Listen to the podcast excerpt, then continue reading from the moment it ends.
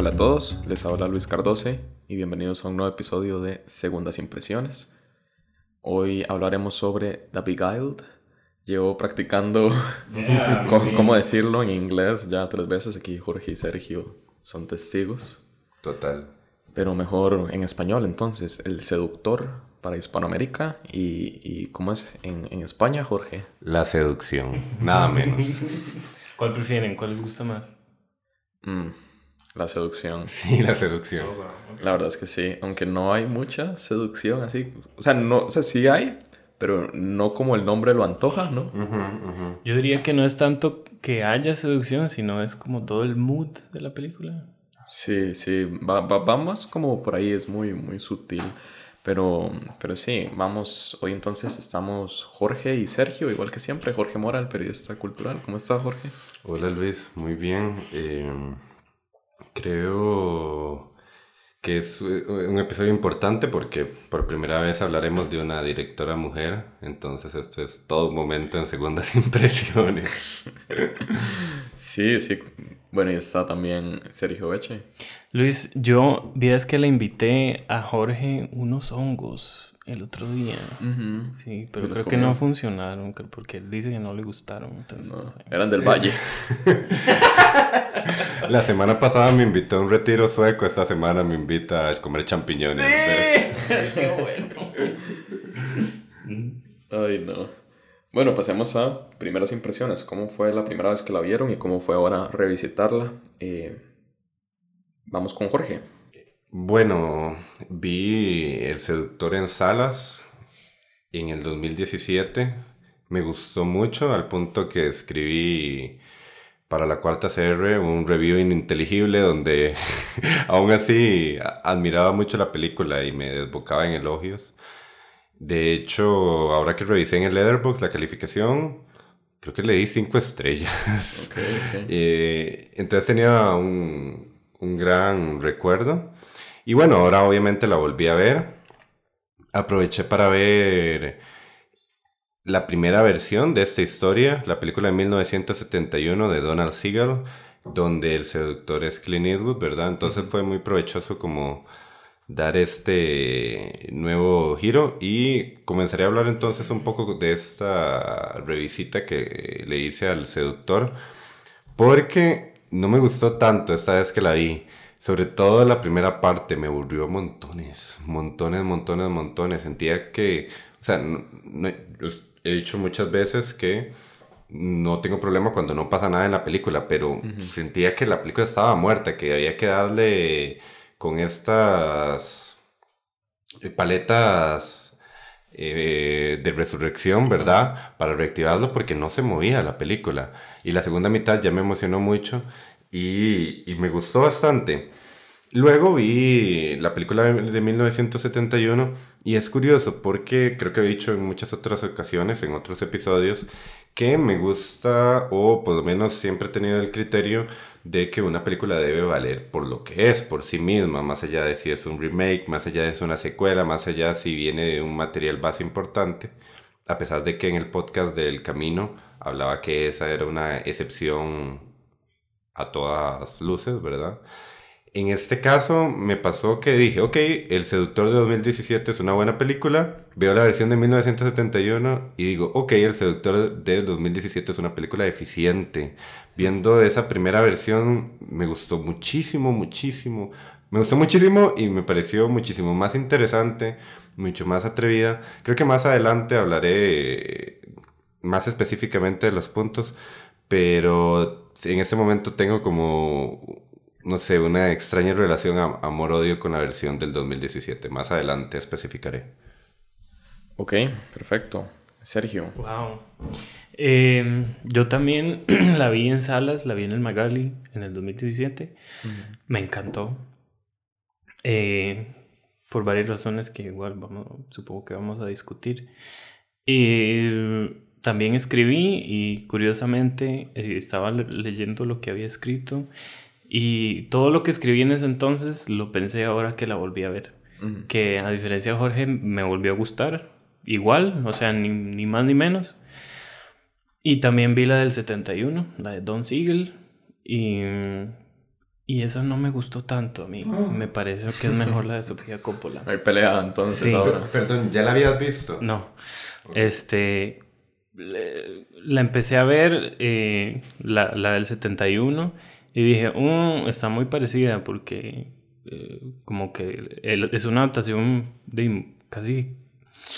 La historia es la misma, ¿no?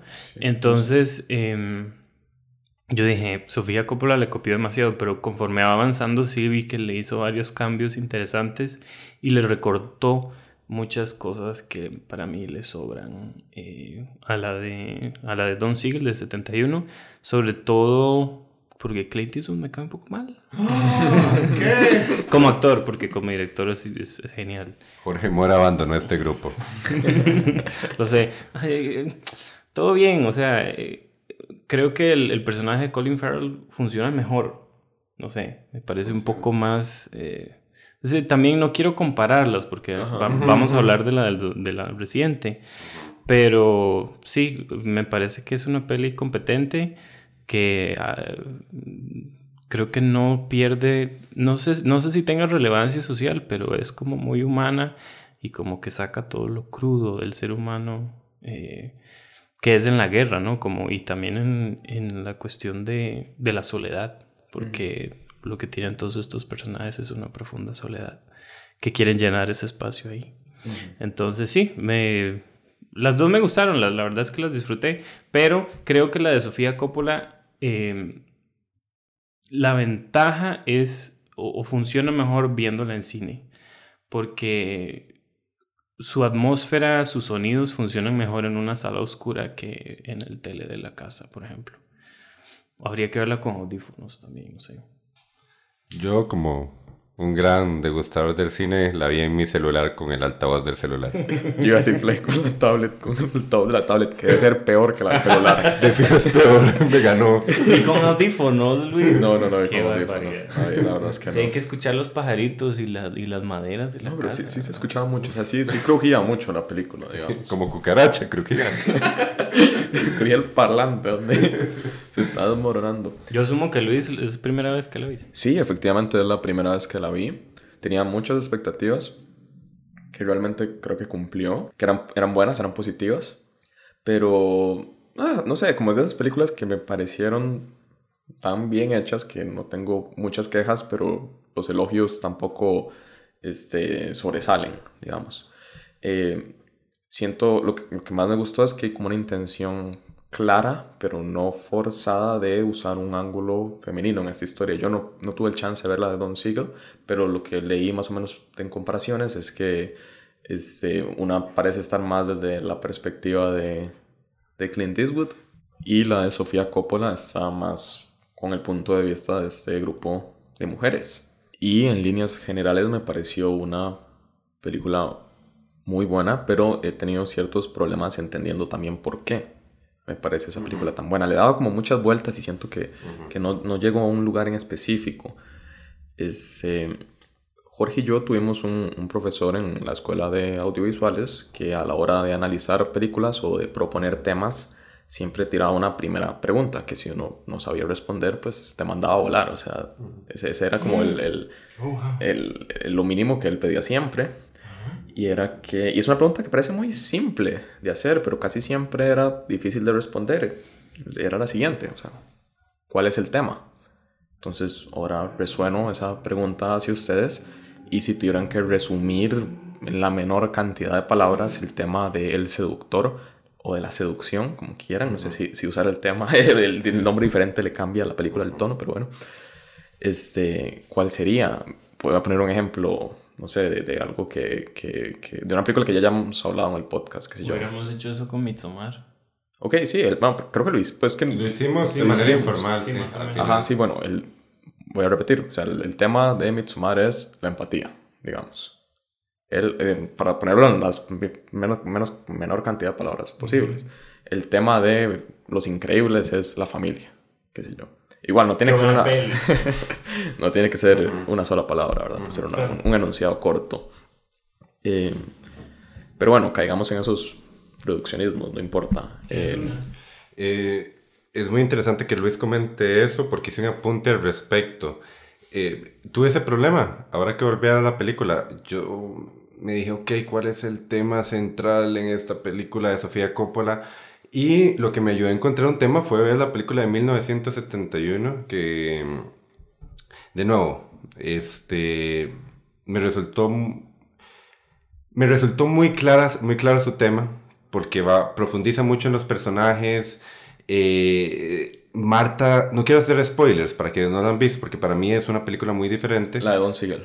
La de, sí, la de Don Siegel. Me gusta decir de Donald Siegel. Eh, en la peli sale Donald Siegel, pero yo lo conocí siempre por Don. Yo también, pero Donald está bonito. Sí. Ah, bueno, porque la de Sofía Coppola la vamos a, spoilear hasta, a spoilear hasta, hasta los dientes, sí.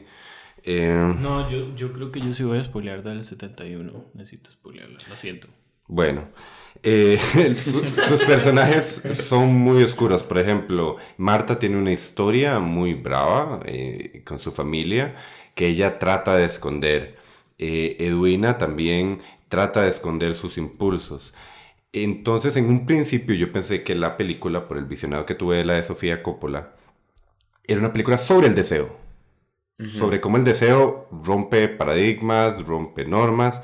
Pero viendo la película de 1971 entendí que su tema era esta fantasía de la pureza, de una escuela de señoritas que busca la pureza, la pureza no solo social, sino el ser humano, de que, por ejemplo, Marta, eh, más allá de sus errores del pasado, quiere como hacer un corte generacional y que estas eh, nuevas generaciones vengan más puras, pero es imposible. Y basta con que aparezca el deseo para romper eso. Entonces dije, ok, la película de 1971 es una película sobre la fantasía de la pureza. Y creo que la película del 2017 quiere hacer eso también, pero no lo escucho, no escucho que la película me, me deje eso, porque ni Marta, ni Amy, ni, Edwina llegan a esos límites que llegan en, en, esa otra primera película. Y justamente lo que decía, que la segunda mitad de la versión del 2017 me, me volví a atrapar fue porque funciona mejor en lo dramático, no tanto en lo temático.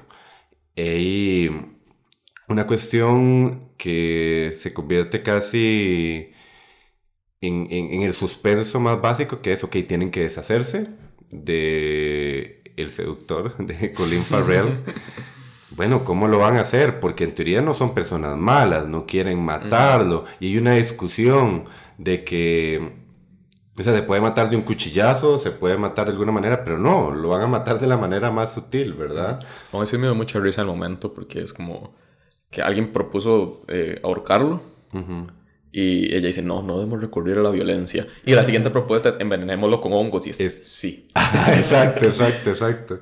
Pienso que esta versión de Sofía Coppola no deja claro tal vez esas intenciones porque se queda en paños tibios. Yo creo que disecciona la versión original y le saca lo más jugoso, la oscuridad de sus personajes, tendrá sus motivos también, pero eh, me gusta más como ese abordaje de lo perverso del ser humano y cómo la institutriz literal de esta escuela de, señoritas debe recurrir, debe usar sus recursos malignos que trae todo el ser humano, casi que como su pecado original eh, para, para, enfrentar un, un, problema, para resolver. Entonces, esa es mi discusión con respecto al tema.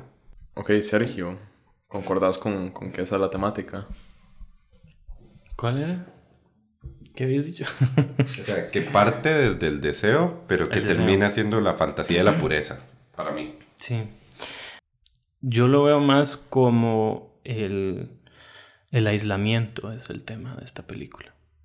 Y todo lo que mm, surge del aislamiento, como las acciones, emociones, eh, pensamientos que surgen del aislamiento.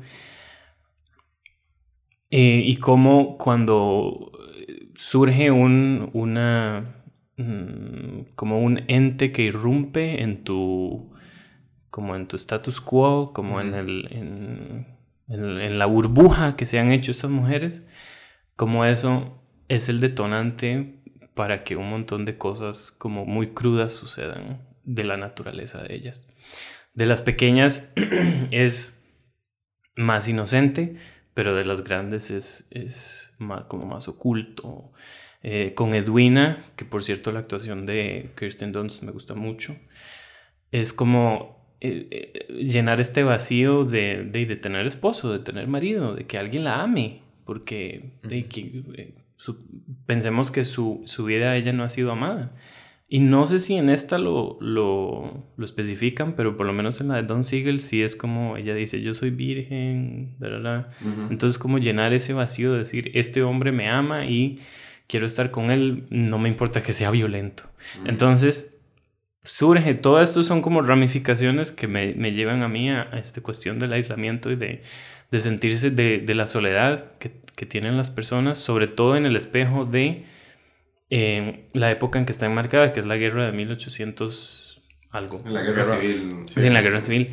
Que entonces, estadounidense, eh, ellas eh, están ahí solas em, mientras sucede la guerra. Entonces hay un sentimiento como de, de miedo también, como qué va a pasar si la guerra llega aquí o si llega alguien a interrumpirnos. Y están siempre a la expectativa. Bueno, Coppola usa muchos, muchas escenas de una, muchacha subida en el, en el balcón buscando con, con, el, con los binoculares, bueno, no, un monocular. Es curioso, todas esas son, todos esos prestados de la versión de Don Siegel, de verdad que a mí me pareció, yo dije, ¿por qué le está copiando tanto? Em, que en realidad es la adaptación de un libro. Entonces, eh, de, está bien, no importa, eso es una visión nueva. Y según Sofía Coppola, lo que quería hacer era una eh, la versión eh, femenina, digamos, desde el punto de vista femenino, no masculino. Pero a mí me parece que las dos funcionan bien porque sobre todo la actriz de la, del 71, no me acuerdo con quién es ella. Pero me parece genial. La que hace de Miss Martha. Sí, es, es, magnífica ella. Me encanta ella, me parece súper bien. Nicole Kidman lo hace diferente, también lo hace muy bien.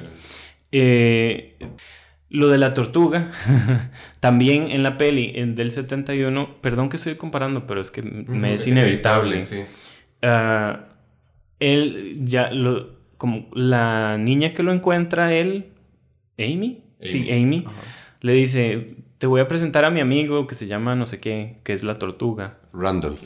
Eh, eso no sale en la, en la de Sofía Coppola.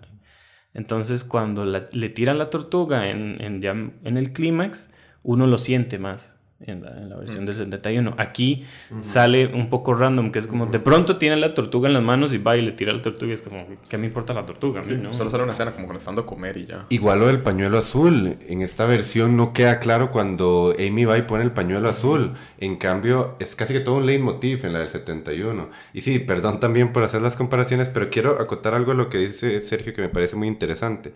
Que naturalmente Sofía Coppola quiere hacer una versión con un aliento feminista, pero la versión de 71 a mí me parece bastante feminista también, en cierta manera, porque mm, habla de, o sea, de nuevo, para 1971, de personajes protagonistas verdaderamente fuertes, ¿verdad? Verdaderamente complejos que, por ejemplo, mucha gente dice que una de las grandes virtudes de la última década del cine es que nos ha dado protagonistas fuertes y complejas, que antes no existía. Sea verdad o no sea verdad, me parece muy valioso que en el 71 hubiese esto. Y es raro porque siento que el, personaje del seductor del cabo John, McBurney eh, en Clint Eastwood tiene una escala de grises más marcada y cuando él pide perdón, cuando llegan a la cena, e, en verdad se siente arrepentido. Y hasta que uno se siente un poco mal como de que lo vayan a matar porque parece que él ya nada más se va a ir y no era necesario envenenarlo. A mí me da esa impresión. Con la versión de Sofía Coppola siento como que el, el cabo de Colin Farrell es verdaderamente malo. Simplemente lo apaciguó su tarde de desenfreno con Edwina y en verdad valía la pena matarlo porque es, muy loco y su transición es como su transición por haberlo amputado no tiene escala, es de golpe y se vale, es súbito.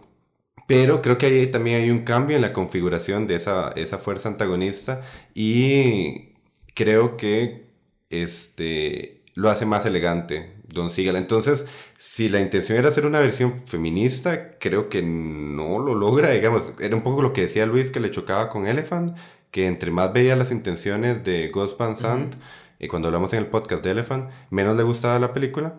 Siento que primero no, era una película que había que reimaginar, tampoco eh, y ella tampoco la reimagina, ¿verdad? Entonces, de nuevo, por lo que me gusta es porque tiene ese trazo tan elegante de Sofía Coppola que ha demostrado en sus otras películas. Eh, algo de lo que sí escribí en el 2017 y que me parece rescatable de esa terrible, de ese terrible review que hice es cómo evade mucho los lugares comunes del cine independiente, de su eh, manejo de la cámara, de cómo aprovechar un espacio muy pequeño. O sea, son muchas virtudes. Pero de nuevo, creo que en lo temático y en sus intenciones de reimaginar la obra, que eso pasa meramente por lo temático, no me convence. Lo de eh, Colin Farrell, lo de la pierna, me parece que funciona porque Clint Eastwood, otra vez estoy comparando, eh, bueno, primero que nada sale, o sea, lo muestra. Don Siegel es un poco, o sea, sus imágenes son un poco gratuitas, quisiera decir. Sí, porque, cae un poco más como de explotación. Porque cae, o sea, muestra en, muestra el, la amputación. Sí, la navaja y luego el serrucho, la sombra del serrucho, es terrible. Mientras que aquí es como sucede fuera de cámara y Colin Farrell lo que hace es, o sea, nos muestra la casa y él está gritando. Esa, eso me parece un poco que funciona mejor en cuestiones del sufrimiento del personaje, porque cómo reacciona uno si te cortan la, eh, la pierna, pues gritas, ¿no? Y más si te lo hacen y no te das cuenta y, piensas que estas mujeres se están vengando, eh, creo que ahí está como mejor dirección de actores, no sé, lo hago comparándolo con Clint Eastwood, ¿no? Sí, no, lo que dice Sergio me parece muy válido y estoy de acuerdo, o sea, creo que son válidos los dos abordajes. A mí particularmente me resulta más efectivo el de la versión de 1971 y aquí sí eh, describiré la escena. Eh, igual es difícil hablar de spoilers, ¿verdad? Porque si vieron la del 2017, pues... Sí. O sea, lo que, los spoilers van como en la configuración de los personajes. Cuando despierta, el cabo de Clint Eastwood despierta tranquilo. Despierta tranquilo y lo que siente es un dolor en su pierna, que ya, ya no tiene pierna. Entonces es muy interesante porque llegan las muchachas a verlo. Él dice, me duele la pierna, deme algo, deme algo. Y ella es como, uh, una sonrisa incómoda. Y él vuelve a ver y no vemos tan siquiera la pierna amputada. Vemos la colcha, la cobija y hay un desnivel de que no hay la pierna, de que no está la pierna. Y eso él lo vuelve, se exacerba y todo el mundo sale del cuarto. Pero, de nuevo, me, gusta como esa transición de que no llegue la ira de una vez. También es válido lo de la, ira. Pero, de nuevo, esos son los abordajes, como dice Sergio, tal vez si esa misma elegancia en, en, el trazo, digamos, siento que Sofía Coppola dibuja líneas rectas con su cámara, ¿verdad? Es, muy elegante. Creo que también por eso ponen off la amputación, este, creo que por eso también hace una, un corte de navaja con, con esa reacción de, del cabo de Colin Farrell. Y digo, ok, ahí está bien. Lo extraño es como, en verdad hacía falta, de nuevo, no importa que las películas sean necesarias o innecesarias, pero, ay, en verdad quería hacer un remake de esa película porque creo que lo que hizo más bien fue quitarle cosas a la primera más que aportar. Eh, la imagen esa que describes del, del, eso, es, eso es magia del cine. Composición cinematográfica bien hecha, que es mostrar solo la colcha. Eh, me parece genial. Pero Sofía Coppola lo que tiene ahora es este de efectos especiales, ¿no? Entonces puede enseñar la pierna sin pierna. Entonces es más fácil. Y creo que, perdón, creo que eh, Sofía Coppola no quiso hacerla porque en una entrevista ella le dijeron que la viera porque ella no la había visto. Le dijeron, tienes que hacer una versión nueva de esta peli. Y ella dijo, ok, porque la vio y dice que le gustó. Entonces, no necesariamente eh, quería hacerla desde siempre. Entonces, creo que eso tiene influencia y para mí, lo que más le aporta eh, Sofía Coppola, porque la versión de Don Siegel tiene tantos cabitos de historia por ahí que se pierde mucho. Uno, la, la, historia de Miss Martha y su hermano, que me parece que viene de la nada y no llega a nada. ¿Verdad? El que tiene como un... A, mí me parece un gran aporte. No, a mí es me terrible, me parece terrible. El incesto bueno, creo que entonces si, ya, sí, ya lo mencionaste, spoiler, este, Marta es eh, incestuosa con su hermano. Y el hermano muere, era el hombre de la casa de señoritas y a ella le toca asumirlo, ¿verdad? A, mí me parece genial porque, no, creo que refuerza el tema de la película, que es esa fantasía de la pureza y de cómo quiere ocultar su pasado tan oscuro, ¿verdad? Mm, ok, ok, puede ser. Esa es una. La otra es los, la voz en off que pone a veces. Me Ay, a mí me encanta. Es que Sergio no puede las voces en off esporádicas. A mí me encanta. Creo que aporta muchísimo, muchísimo. Me encantan las voces en off. Ustedes saben que yo soy enemigo de las voces en off, así como de la nada. Y el, el, el más significativo que es de la esclava que tienen, ¿no? Harry. Ay, me parece genial. Es, es no, es un buen personaje, eh, pero curiosamente leí críticas de un lado y del otro que la critican a ella porque eh, de, no puedes negar que en esa época había pues esclavos, ¿no? Entonces... Es esclava negra. Es una esclava negra, sí. Eh, y al mismo tiempo la alaban porque entonces es como, bueno, es la, una visión nueva sin tener que mostrar eso. Entonces, encuentro que la versión del 71 es, tiene como esos cabos sueltos. Cabo. Y. Eh, tiene cabos sueltos y un cabo amputado. Pero a lo que quiero llegar es. Sofía Coppola le da atmósfera a su película. Lo que le decía Luis ahora, este. Los crujidos de la madera, eh, los grillos de afuera eh, y aporta mucho la fotografía. Creo que viene a reforzar eh, lo que, lo que les dije del aislamiento, que es como esta, esta finca que viven ellas solas ahí con los sonidos y todo. Entonces lo que sucede aquí es un secreto. Porque al final que lo matan es un secreto que, de que no puede salir de ahí, no puede salir de ellas. Y, y eso me gusta mucho, mucho, mucho porque le da, al mismo tiempo que hay conflicto entre ellas, por este detonante que es el hombre, al mismo tiempo está como la unidad, como la sororidad entre ellas, que, que, que, Sofía Coppola creo que rescata de una manera que la del 71 no lo logra a través de imágenes y sobre todo del sonido. Sí, es muy interesante eso que dice Sergio. Creo que tal vez ahí está el aporte que no había encontrado en que hay una concepción de personaje coral, por llamarlo de alguna manera. Creo que sí, ahí sí hay un aporte feminista. Me gusta muchísimo La esclava negra que aparece en 1971. Primero porque tal vez en este tiempo se hubiera sentido un poco con calzador por meter ahí una representación afroamericana. Me gusta mucho la, este personaje de la esclava negra en un principio por lo lógico porque habla de esta escuela de señoritas en la que son esclavas de una misma convicción de vida, ¿verdad? Ellas son casi que esclavas por convicción a diferencia de la esclava negra, ¿verdad? Entonces, eso en un primer sentido eh, muy literal. Segundo, porque siento que ayuda mucho a que el cabo de Clint Eastwood es un verdadero seductor. Él es activo, él va y seduce a cada una. Seduce a Carol, seduce a la esclava, seduce a Marta, seduce a Edwina. Yo siento que en la versión de... Estoy de acuerdo yo siento que en la versión de 2017 el cabo de Colin Farrell no es un seductor, es casi que pasivo. Creo que es nada más el hombre que llega y siento que las mujeres empiezan a activar ese deseo que tenían oculto, pero no siento que él sea un seductor que llegue a ligarlas o que eh, tenga una labia verdaderamente atrapante. Quiero saber por qué Sergio no está de acuerdo.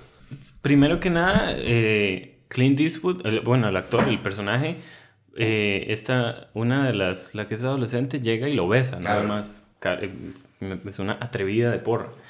Y, y, curiosamente llega y besa a Amy en la primera escena de la peli.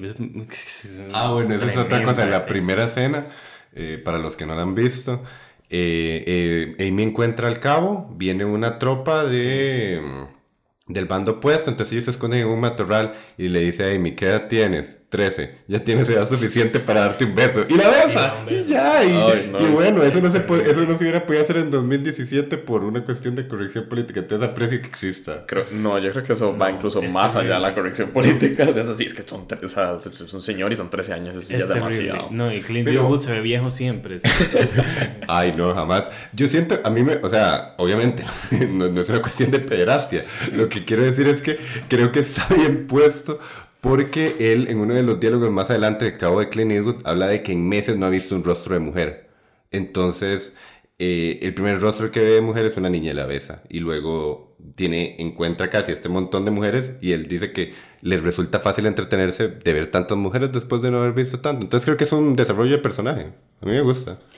Es que creo que de ahí Sofía Coppola, su, su visión femenina, o sea, porque literalmente es eh, ella dirigiendo a estas mujeres, em, no es, porque también en la, en, la, en la del 71, la escena en que está el cabo con Carol en la cama, ella está desnuda y hay una toma del trasero de ella. De sus pechos. Horrible, o sea, me parece súper gratuita y yo digo, esto es la visión de un hombre, porque entonces en la, en la de Sofía Coppola están de ahí empezando y están vestidos en la cama, ¿no? Cuando los descubre Edwina. Y entonces pienso que ahí, y me, ahí defiendo que ella respete un poco más ese tipo de cosas como uh, que solo vendrían de la versión de un director, ¿no? A mí me gusta que Sofía Coppola eh, pueda enmarcar su historia sin necesidad de tener esas escenas. porque también me voy a retomar otra vez el 71, es que es más más explícita. También eso le rescato a la de Sofía Coppola, que uno como que se presta más para interpretación porque deja cosas como a oscuras. En la de Don Siegel, eh, Miss Martha se acerca y están como después de la cena en, en seducción. Le quita la llave del cuarto donde lo tienen encerrado y le dice, me la voy a llevar para que llegues eh, eh, en medio de la noche. Y ella tiene un sueño que me parece terrible eh, que es ella, bueno, está con él en la cama y después aparece ese Duina, ese Duina, y tienen un trío. Tienen un trío. Y luego... un montón que aporta la película. No, eh, es terrible. Y luego forma un cuadro, no sé cómo es el cuadro, no sé si sabes. Ajá. Eh, con, religioso. Sí, súper religioso, como él, como...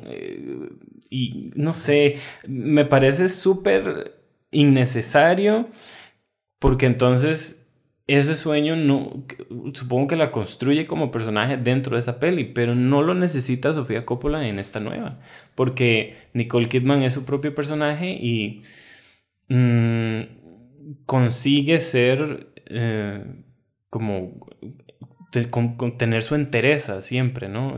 por eso cuando les, grita y les dice, es que ella quería que fuera a su cuarto eso es de la vieja, no es necesariamente porque no es que quería ir a su cuarto en la, en la de Sofía Coppola.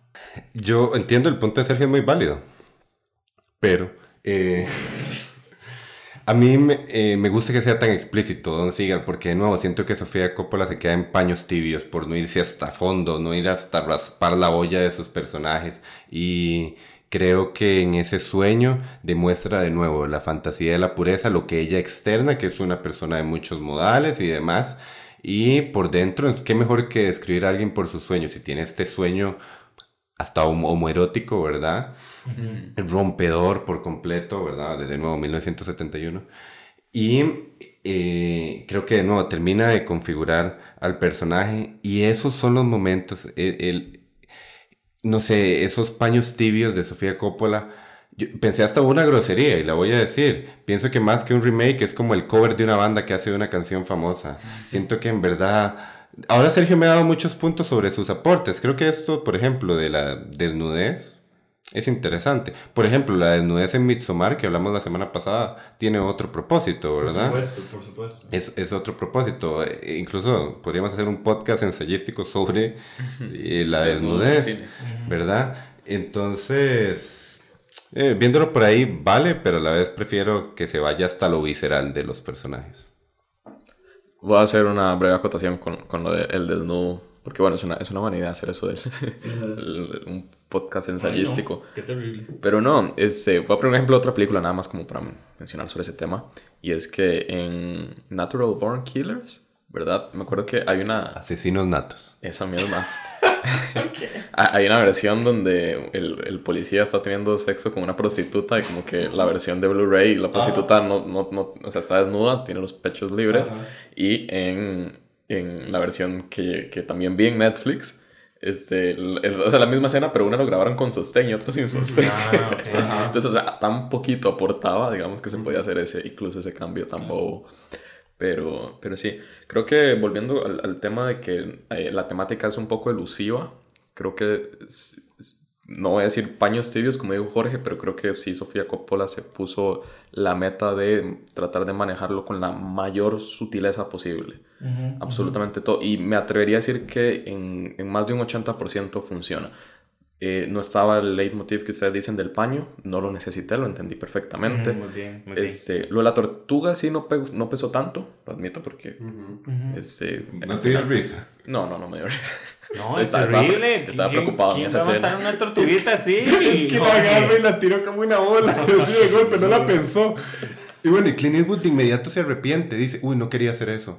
No, pero esa es la cosa, volvemos a la sutileza. Yo le vi, o sea, yo en todo momento le vi la cara. Colin Farrell sí, le, sí se arrepiente. Se ve, se ve, se ve que, que, yo, no, yo no siento que sea un hombre 100% malo. O sea, creo que de verdad su, su escala gris está tan manejada con tan tal nivel de sutileza sí, que, que, con pequeñas reacciones... No es 100% malo, claro que no. Yo creo que, que, incluso esa escena, digamos, de tenerlo a él apuntando con la pistola y las muletas puestas, ¿verdad? Sosteniéndose sobre ellas este, yo no siento, no veo un hombre en control ni veo esa, esa amenaza como masculina mala, sino veo un hombre como que tiene tanto miedo a las personas que están enfrente como, como las personas que tienen, las mujeres que tienen al frente le tienen miedo a él. Claro.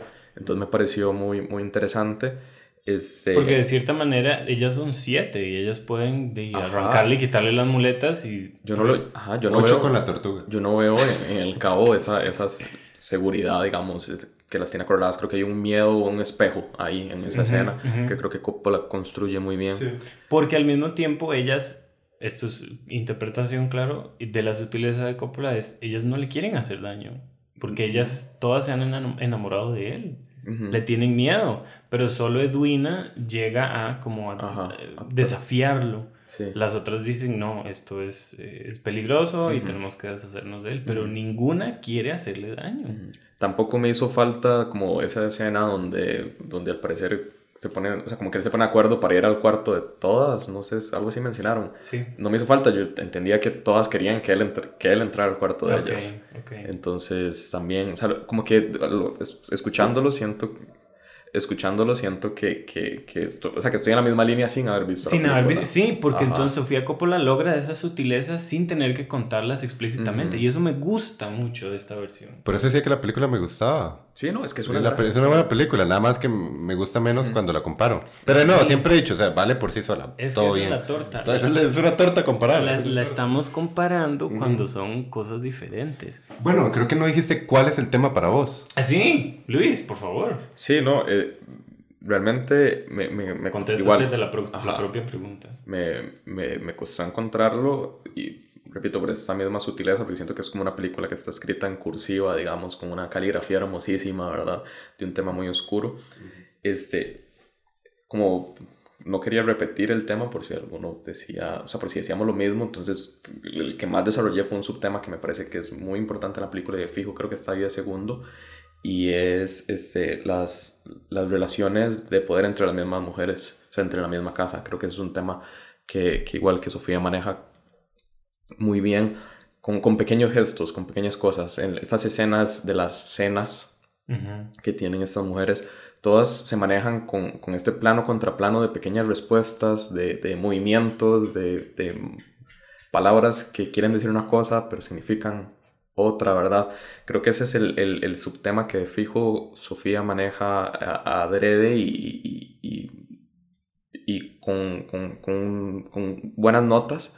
Y es esta cuestión de demostrar la relación de poderes entre, entre Marta y desde Marta hasta la más pequeña. Todas entre ellas interactúan y, creo que es muy, se ve muy claro que ella, que, que Sofía quiere tener escenas entre ellas dos por más pequeñas, entre, entre varias mujeres interactuando, por más pequeñas que sean, como que no, no, no solo vemos a, a este grupo de mujeres interactuar con el cabo, sino las vemos a ellas solas, ¿verdad? Entonces creo que ese es, es un subtema muy fuerte y probablemente el tema principal sea, sea este, sí, como el deseo irrumpe en, en, en el aislamiento para combinar el de ambos, ¿verdad? Yo leí en algún lado que todas, cada línea de diálogo de esta peli podría podría tener un doble sentido. O sea, todos los diálogos que ellas se dicen, sea como agresión pasivo-agresiva o, sí, es como, como el idioma secreto entre ellas. sí, y con él, y con él. Cada, como, cada gesto y cada cosita que se dicen es como, quiero decir más, pero no puedo, quiero decir más. Ajá, por eso creo que combina muy bien con la, con, con la dirección de Sofía, de Coppola. O sea, creo que el, el tema y la manera en la que ella lo trata van muy de la mano, van muy abrazados. O sea, no, no, no es como que Sofía interpretó el texto de una manera diferente y la dirección le salió mal ni nada. O sea, creo que todo está muy planeado y creo que la sutileza viene de, del mismo guion, desde las mismas interacciones, desde el mismo diálogo entre ellas. Entonces me parece de acuerdo. Sí, a todo. Muy bien. Creo que muy bien, Luis. Me encanta. Después de media hora callado. Después de estar media hora escuchando el, el podcast de Don Siegel. oh, sí, qué pecado. Este, no, no, todo bien. Me gustaría también ver cómo, cómo sintieron el, el manejo, va muy de la mano esto, el manejo de la sororidad. O sea, como digo, yo siento que hay un manejo muy minimalista, pero que el, tema está ahí, sobre todo con esa, esa escena final.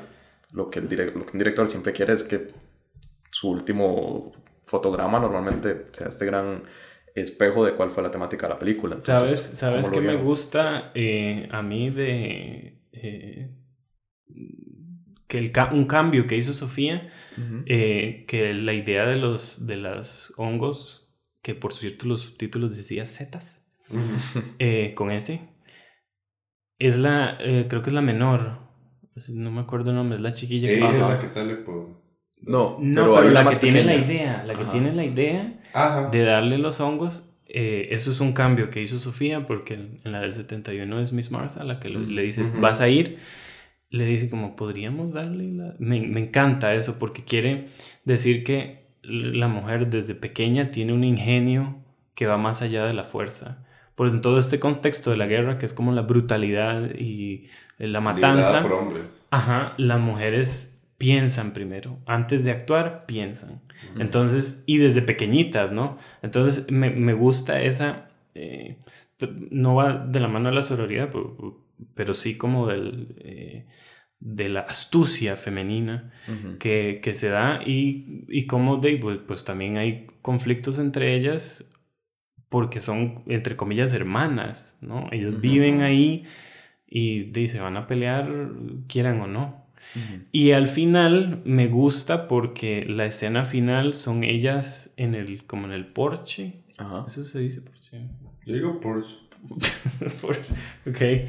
Em, están juntas y van a seguir juntas. Y es inevitable porque las enfoca eh, como encarceladas. Entonces vuelven, lo que les dije antes, vuelven a su burbuja, vuelven a, ser, a tener que estar juntas porque en la guerra tienen que permanecer juntas se, eh, se caigan bien o no. Entonces, esa, esa, que eso solo lo hubiera podido manejar pues de ella, Sofía Coppola, porque pues supongo que entiende eh, la dinámica entre mujeres que pues, nosotros nunca iremos a entender, supongo, ¿no? Sí, imaginamos que no.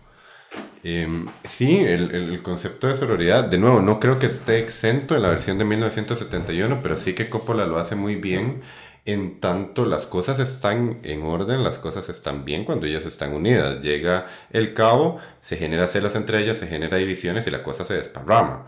Vuelven a unirse y las cosas vuelven a su normalidad, ¿verdad? Entonces, creo que esa onda en el guion, ¿verdad? Demuestra eh, lo importante que es estar juntas, ¿verdad? Ante una amenaza, ante algo, ante algo, estar juntas para que las cosas se puedan resolver. Pero al mismo tiempo, ellas mismas se pueden traicionar entre ellas, porque esta Carol, dijiste, Jorge, Carol, eh, ella dice como, ay, me quiso hacer daño, pero ella es la que quería. y la apoyan a ella porque... eh, ¿Cuál, cuál Carol? Carol es la que es el fanning. Eh, que En la versión de 1971 es Carol. se llama Carol. Aquí dice Alicia. Alicia. Sí, Ah, le cambiaron el nombre. reparto. Perdón. Le cambiaron el nombre, ¿no? Carol en 1971. Pero es el mismo personaje. Sí, es Ok, el- este sí. personaje de ella que, que quiere con él y es que tendrá 17 años, creo que le dice que tiene. Eh, 17. sí, aquí na- nadie sabe cuántos años tiene. Pero es, es como adolescente y ella es lo que lo busca. Ajá. Pero cuando se ca cuando la bota Edwina por las escaleras, cuando lo bota, eh, ella dice, ay, es que quería hacerme daño así, y le creen, ¿no? Entonces es como esa, hay sororidad y hay confianza, pero puede haber traición ahí mismo, ¿no? Sí, creo que eso también era un poco lo que decía la fantasía de la pureza, de esconder esos deseos que tal vez estén mal vistos en tal momento. Entonces, dije que hasta para guardarse sus secretos están juntas, ¿verdad? Que me gusta sobre todo esta escena cuando están en la, en la primera cena y le dice que se ponga el chal a Edwina, porque está muy En descubierta. la última. Ah, no. No, esa, No, la esa es la primera en la cena. primera. Porque tiene un vestido y Creo que es la segunda, creo que se es la primera en la que está él. No, man. En la primera que está él, sí. Ah, sí, Pero ya habían cenado antes. O sea, es que creo que ahí son tres escenas de escena. Escenas de escena. Escenas de Ajá, cena. hermosa cacofonía. Eso me gusta, como eh, tienen que mantener cierta compostura cuando hay un hombre en, en la sala.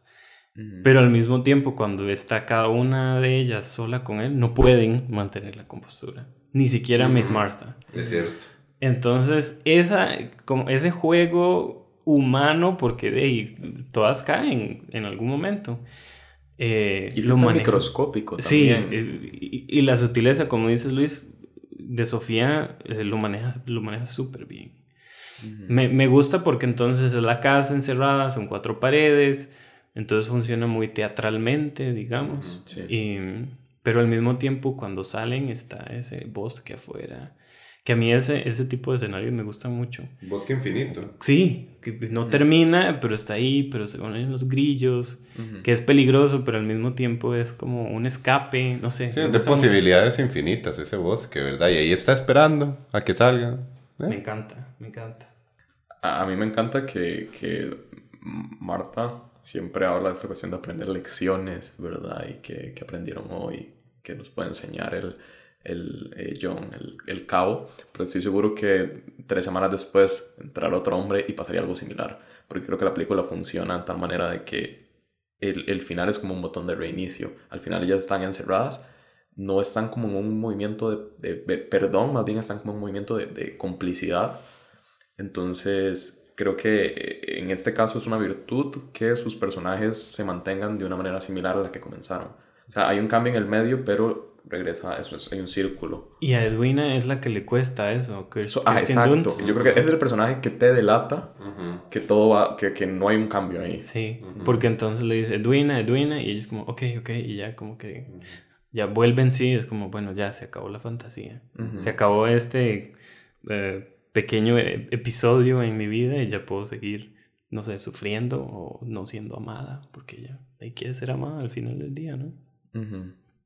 ¿Quién no, Sergio? ¿Quién no quiere ser amado?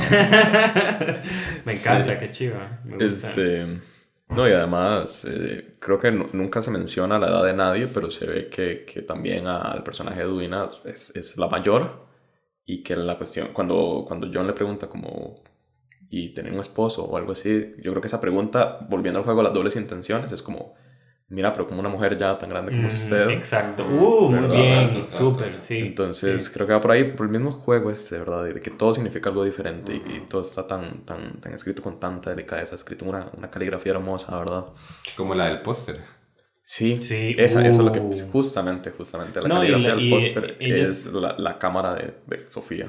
Ellas tienen que, los vestuarios están vestidas hasta el cuello, siempre. Sí. Entonces eso es como una manera de... Sí, siempre con los tonos muy similares a los de la casa, como ellos son parte de la casa son parte también, de la ¿verdad? casa, ya al nivel, a, a- nivel de, de dirección de arte es, impecable también. No sé si tienen alguna otra una conclusión. Eh, yo encontré el nombre de, de la actriz del 71, la gran Geraldine Page. Quería, quería como decirlo por- para que no quedara, que me parece de las dos la mejor actuación, de las dos versiones. Eh, pero eh, rescato la de Sofía por su ambientación. Tiene un mood oscuro, eh, como que se va oscureciendo conforme avanza, sucede cosas en la noche.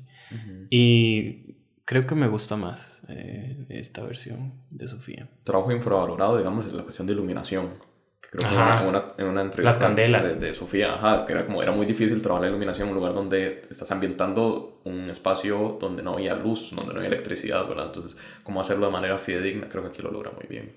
Claro, muchos más ejemplos hay de ese uso, muy bien logrado.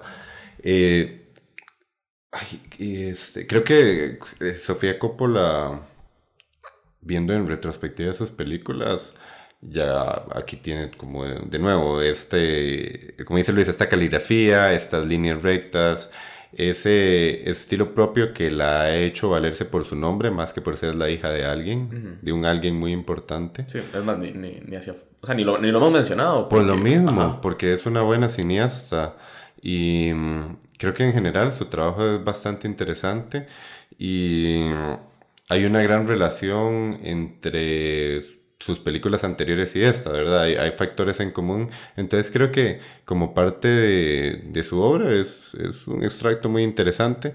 De nuevo, me parece maravillosa la película de 1971. Eh, me parece mejor, me quedo con esa versión, pero como digo, si uno asume El Seductor de 2017 por sí sola, es difícil traérsela abajo, no tiene sentido traérsela abajo. Sí, eso es una, es una gran película, lo comparto y disfruto cuando, cuando el, es el director respeta a la audiencia y, y lo traza con, con, ese cuidado y esa sutileza que a veces se le puede ir de la mano en el sentido de que nos costó encontrar el tema, nos pareció un poco elusivo, ¿verdad? Pero aún así, como, como dijo Jorge, es muy difícil que eso se lo traiga abajo, definitivamente. Bueno, con eso cerramos entonces. Muchas gracias por acompañarme. Muchas gracias y esperamos hablar de más mujeres. sí, no, eh, bien, me gusta, no, hablamos como de Sofía Coppola en general, pero... Sí, sí, creo que podríamos hablar de ella también. Este, estaba viendo que está filmando una peli, porque esa fue su última peli, está filmando una nueva, entonces vamos a ver con, con qué nos sorprende. Lo esperaremos con ansias.